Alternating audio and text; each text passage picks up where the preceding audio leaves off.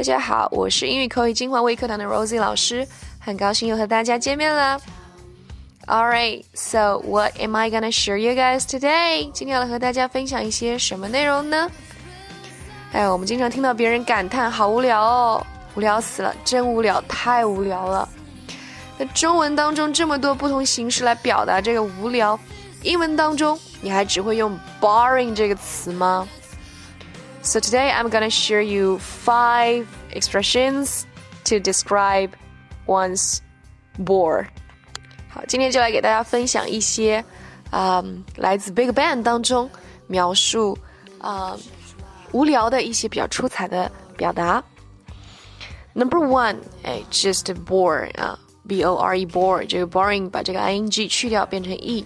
做动词的时候，这个 bore 可以表示使人厌烦啊；做名词时，它可以表示了无生趣的人或者事。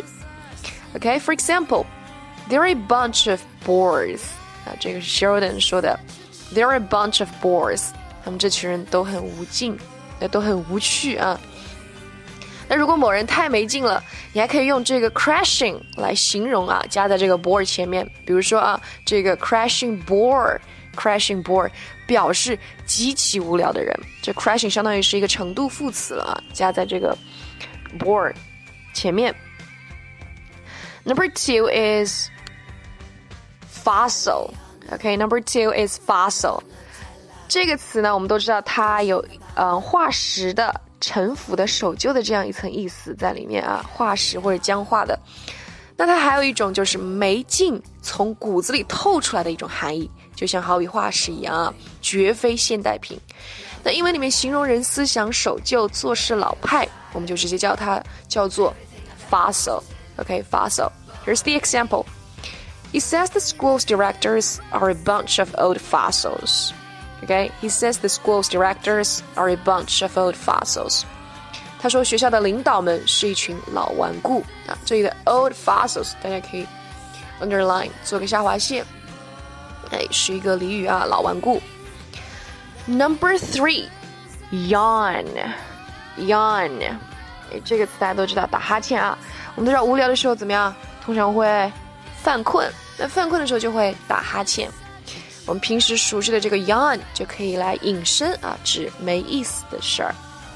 For example, the meeting was one big yawn from start to finish. Okay, the meeting was one big yawn from start to finish. 这会开的从头到尾没劲透啊，一直在打哈欠。From start to finish，从头到尾也是一个非常好的表达。Next one, killjoy. Killjoy，那这个词顾名思义，大家看这个词就能猜到它的意思啊，把这个兴致、欢乐都给抹杀掉了，那就是啥呀？